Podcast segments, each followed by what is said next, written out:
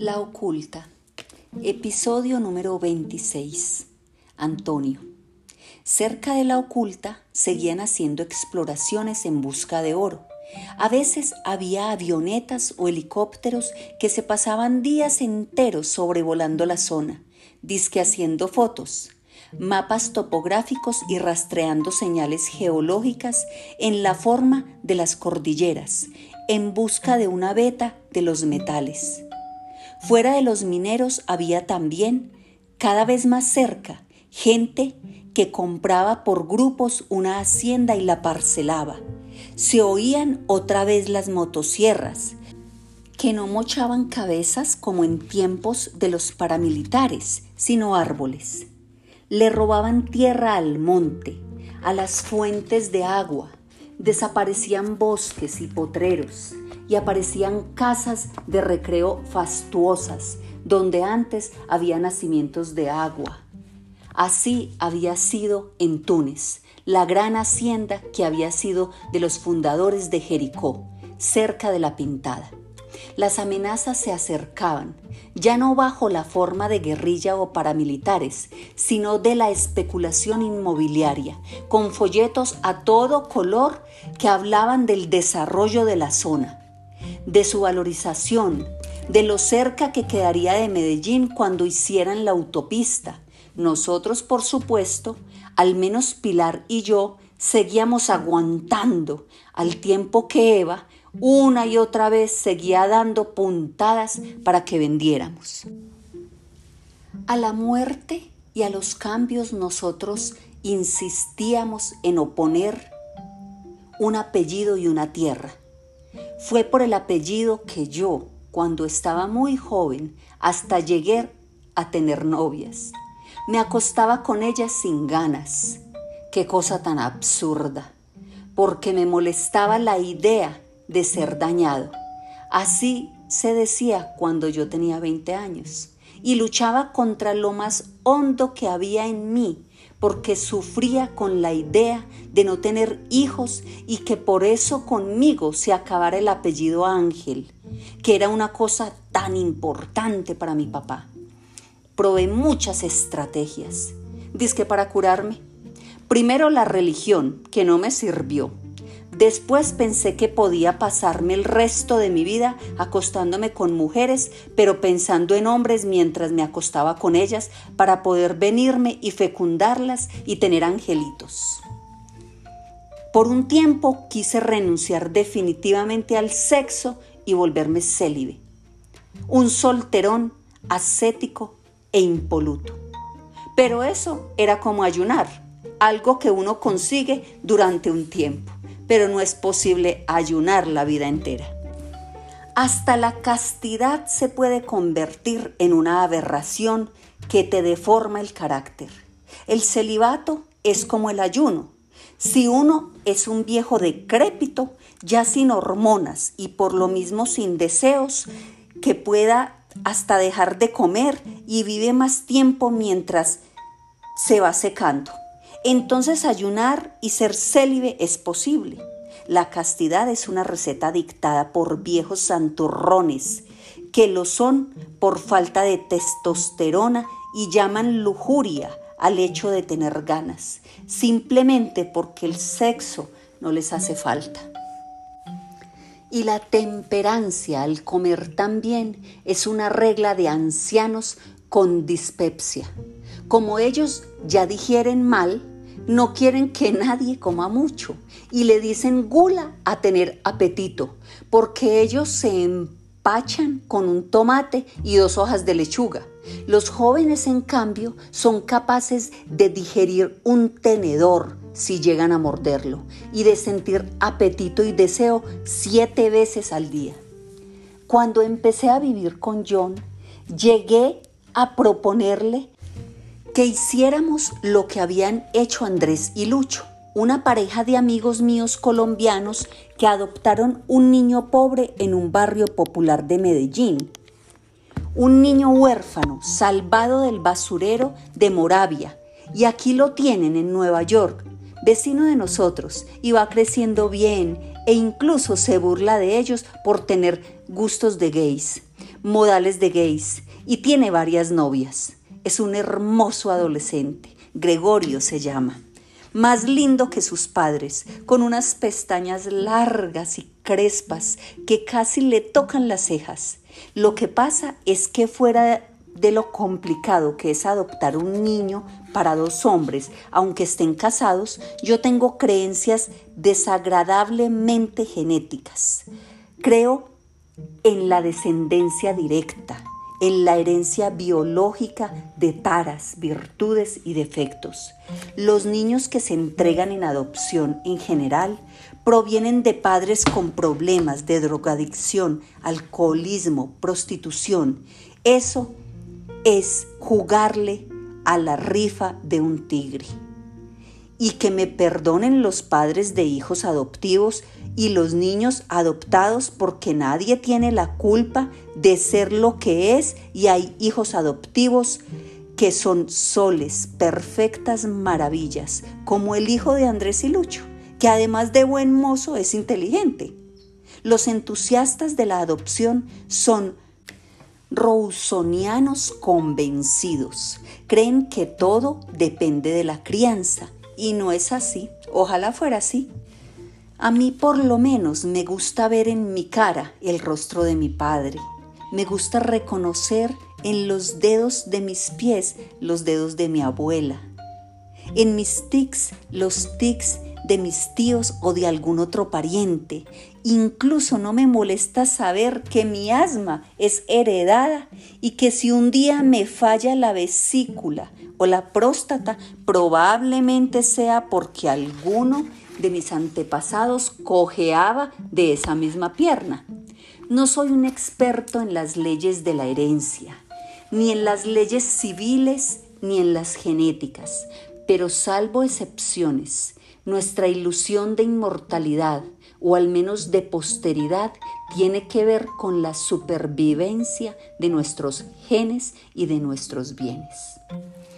A veces pensé en otra solución más parecida a la que adoptaron unas amigas lesbianas, Consuelo y Margarita. Ellas les pidieron a unos conocidos bonitos e inteligentes, creo que nadie pide feos y brutos en los bancos de semen, que les donaran esperma. Hicieron una fiesta y ellas mismas, con jeringas de plástico compradas en la farmacia sin agua, se inyectaron dentro el semen fresco, buscando días fértiles que habían calculado con tablas para eso. Y ahora tienen un niño y una niña. Pero eso es mucho más fácil para las mujeres.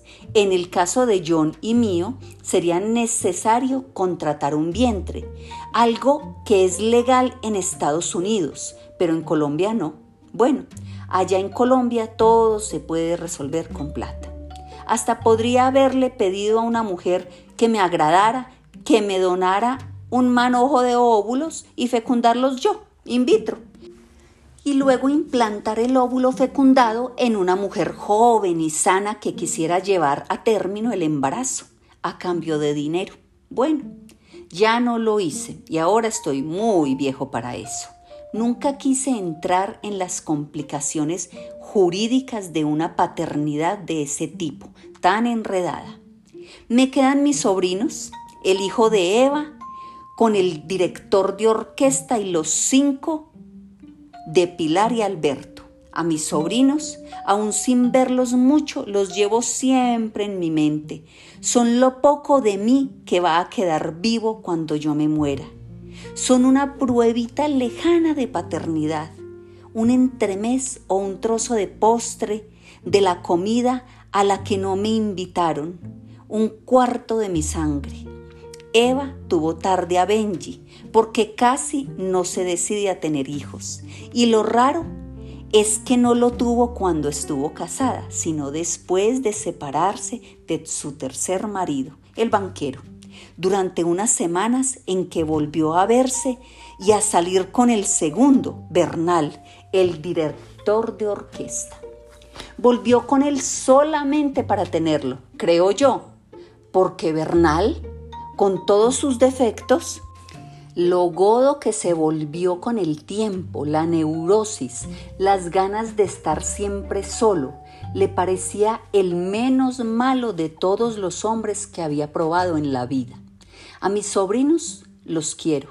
A veces hasta pienso que son el motor que me hace esforzarme en esta vida, el impulso que me lleva a seguir tocando violín, a ahorrar algo, a conservarla oculta, a investigar todo el pasado de Jericó y de la finca. Ojalá tuviera más sobrinos que estos seis, Lucas, Manuela, Lorenzo, Florencia, Simón y Benjamín, porque de cada uno recibo mucho. Lucas es la fuerza y el entusiasmo, la energía vital, Manuela la belleza y la que es capaz de ayudar sin esperar nada a cambio, como Pilar Lorenzo tiene la bondad, la santidad de Alberto, y de él uno nunca podrá esperarse una traición, una maldad. Florencia es la viva imagen de su abuela, con su alegría y su carácter, y todo el buen humor permanente. Porque hasta dice que sufre de buen genio y cuando sueña se ríe a las carcajadas. Yo la he visto. Simón es la ciencia y la cordura la inteligencia andando. Y lo mejor es que tiene un brillo alegre, una inteligencia con risa, como pilar en los mejores momentos de su vida. Y Benji, por ser el menor y el único de Eva, es un padre más bien misántropo y ermitaño. Es con el que siento la conexión más paternal es el cerebro científico y racional, la agudeza de la mente y una moral práctica y serena de la que yo mismo aprendo. A veces me pregunto si yo mitifico a mis hermanas como mitifico a mis antepasados de Jericó, si las veo más especiales de lo que son. Quizás sean dos señoras antioqueñas como cualesquier otras dos señoras nacidas allá a mediados del siglo XX. Son tan distintas las dos que puede parecer raro que yo las quiera igual. Si las pusiera en una balanza, el fiel estaría exactamente en el centro, sin inclinarse a ningún lado. Desde que me conozco, las he observado con interés y curiosidad con amor y pasión, como se mira el drama de una película, de dos películas que pasan al mismo tiempo. Son como un misterio que debo descifrar día a día. Mi corazón se podría repartir entre ellas como una manzana que se parte exactamente por el centro en dos mitades simétricas e idénticas. No las juzgo, no pienso que la una sea mejor o peor que la otra.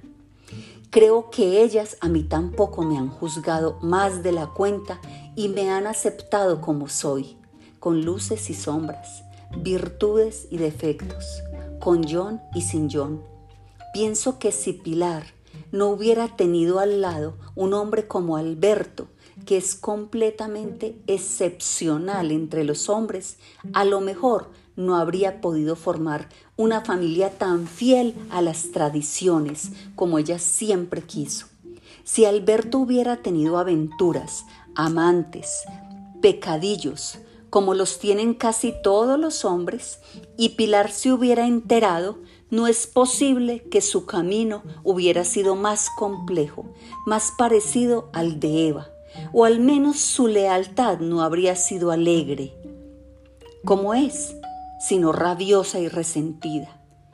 Y si las primeras experiencias de Eva no hubieran sido con hombres tan desagradables, machistas y egoístas como los que tuvo, tal vez no habría tenido que asumir esa actitud de desconfianza, libertad y desquite ante las relaciones.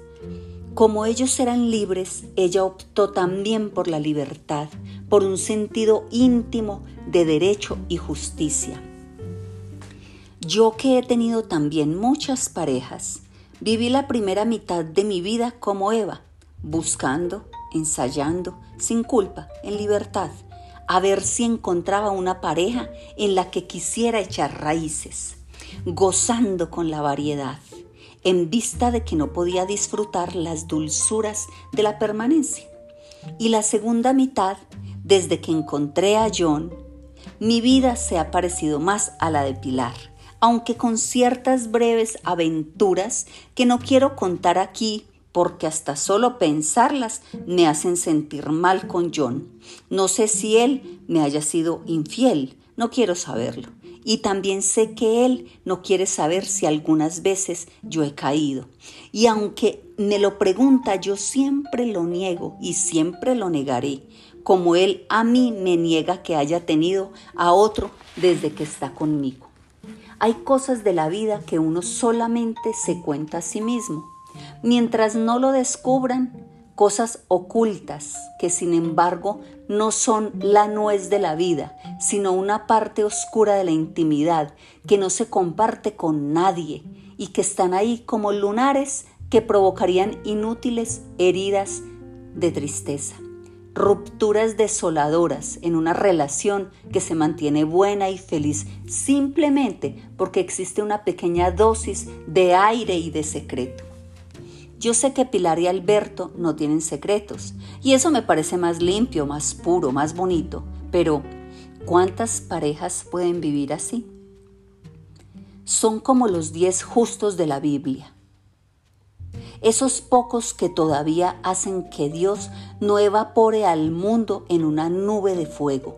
Pero bueno, tampoco los pecados del cuerpo son como para mandar el diluvio universal el incendio y la destrucción de Sodoma y Gomorra. El Dios de los creyentes es un exagerado. La moral aprendida es muchísimo más rígida que las inclinaciones del cuerpo. Uno hace lo que puede. Eva ha hecho lo que puede. Pilar y Alberto han hecho lo que pueden. Yo he hecho lo que he podido. Hay un cierto racismo privado al defender a los familiares, al cuidar una herencia para dejársela a un pariente. Es posible, es casi seguro, que nuestros bienes los dilapide un yerno inútil, un sobrino descuidado o un nieto calavera. Sabemos que todo está expuesto a los azares del porvenir pero al menos en lo más inmediato queremos proteger el matrimonio y el patrimonio. Se dirá que todas estas no son más que preocupaciones burguesas, rizos del rizo de propietarios de bienes muebles e inmuebles. Tengo un amigo marxista que alega mucho conmigo y me lo explica así. Para empezar, me dice, la propiedad es un robo, citando a Proudhon, el anarquista francés. Y luego sigue con su retaíla. Lo que pasa es que si uno no tiene ni tierra, ni casa, ni ningún objeto de valor, obras de arte, cubiertos, vajillas, bibliotecas, sino que esos bienes son públicos, ese pensamiento mezquino y egoísta desaparece. Y más aún, si no tenemos hijos a quienes dejarles todas esas cosas. Incluso pienso que lo mejor es no tener hijos ni familia tradicional, porque es en la familia donde se implanta y desarrolla el egoísmo. Por eso la misma iglesia, que es vieja y sabia, impide que los curas se casen y tengan hijos. Por eso mismo los leninistas rusos pensaban que lo mejor era quitarles los niños a las familias y que el Estado se encargara de ellos. Él era leninista en eso y en muchas otras cosas que me decía, pero la idea de quitarles los niños a las familias en Rusia fracasó. Es imposible dictar normas que contradigan tanto a la naturaleza humana. La gente se rebota incluso en medio del régimen más duro y opresivo. Hay cosas inaceptables para nuestra mente más honda. Pero en todo caso, tal vez sean los hijos, la paternidad, la maternidad, lo que nos hace peores, más egoístas, aquello que nos vuelve más calculadores, más malos, más mezquinos, o más prudentes y conservadores, según como se mire, más austeros y cuidadosos. Lo que nos hace mejores, lo que nos lleva a madrugar, a esforzarnos, a conocer el amor más puro. Como no tengo hijos, mi discusión es de oídas, pero quienes los tienen se enfurecen conmigo y dicen que no entienden nada, que los hijos son todo, que los hijos les han enseñado el altruismo y la bondad, que los nietos ni se diga, más todavía. Lo cierto es que aquellos que jamás tuvimos hijos, monjes, gays, monjas, ermitaños, estériles, solteros, curas católicos fieles al celibato, tenemos una visión menos pequeña de la vida.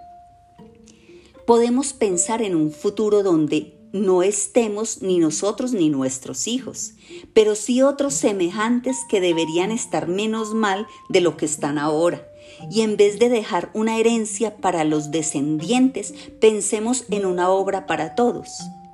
Yo no he hecho otra cosa que investigar como una hormiga mis ancestros, como si mi familia hacia atrás fuera mi vida, ya que no podré tener vida familiar hacia adelante.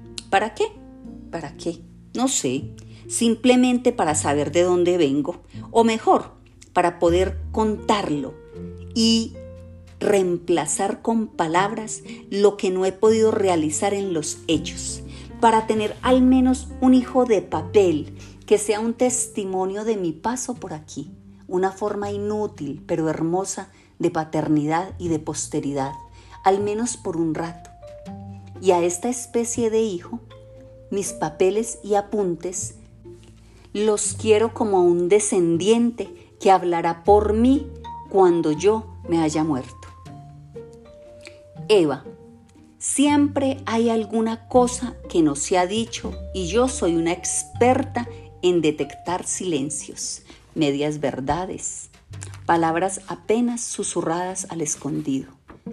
Miro desde un rincón callada, finjo que estoy leyendo o cosiendo, pero paro la oreja y miro, miro, miro por el rabillo del ojo, miro con el ojo de los ocultistas que todos tenemos en lugares secretos.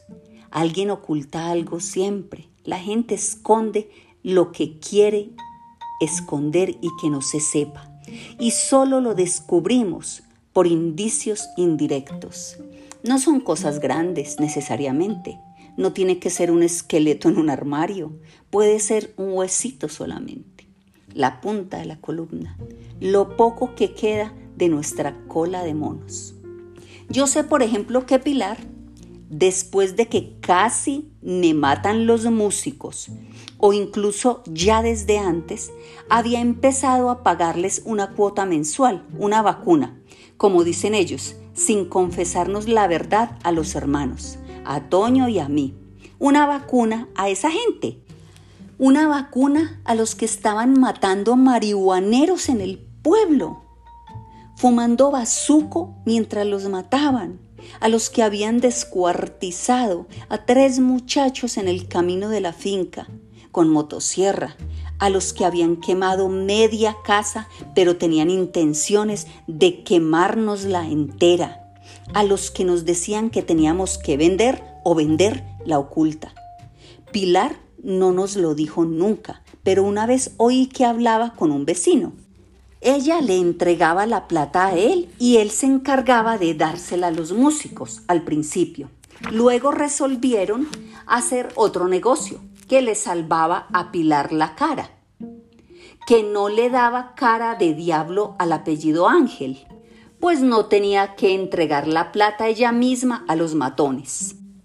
El arreglo consistió en que nosotros le alquilábamos a él unos potreros para que metiera sus terneros de engorde y él, en compensación, entregaba en el pueblo la cuota para que los músicos no nos hicieran nada. Tengo entendido que así pasaron años. Yo en esa época había dejado de ir a la oculta y Toño tampoco iba, de rabia y repugnancia por lo que pasaba. John lo tenía casi convencido de la cabaña en Vermont, donde el otoño era una explosión fabulosa de todas las tonalidades del ocre, el naranja, el amarillo y el ambarino. Toño en esos años ya ni siquiera venía de Nueva York. ¿Para qué? decía. Si no puedo ir a la oculta, mejor ni voy a Colombia. Pues para mí, mi país es la oculta. Unos amigos, el sabor de los mangos de las curubas, pero sobre todo la finca.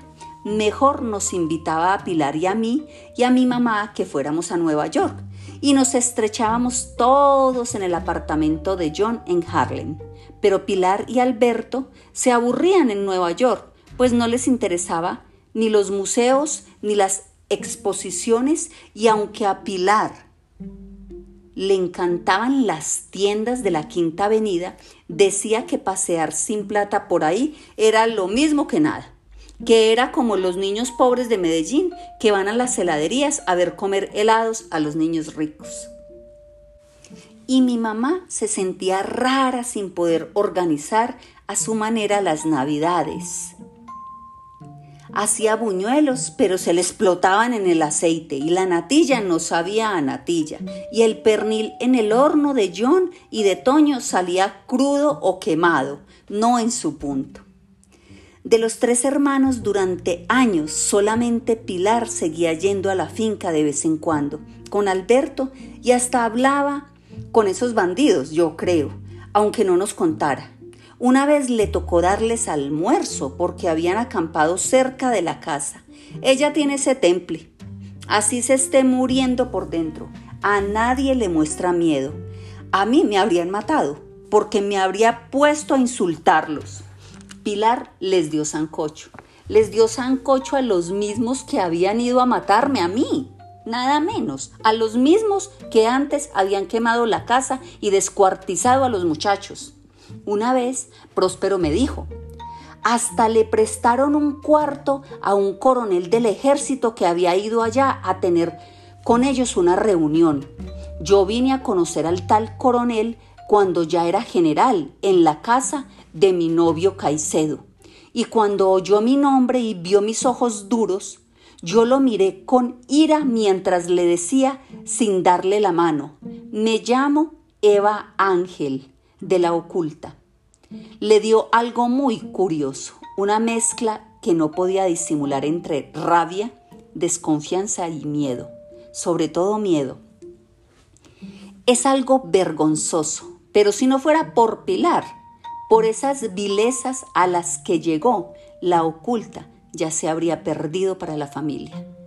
La ha defendido incluso con trampas, con bajezas como esa de pagarles cuota a los paramilitares. Toño y yo habríamos dejado que ellos la invadieran. La habríamos cambiado por un plato de lentejas. Cualquier cosa menos ensuciarnos así las manos con esos tipos de manos untadas de sangre.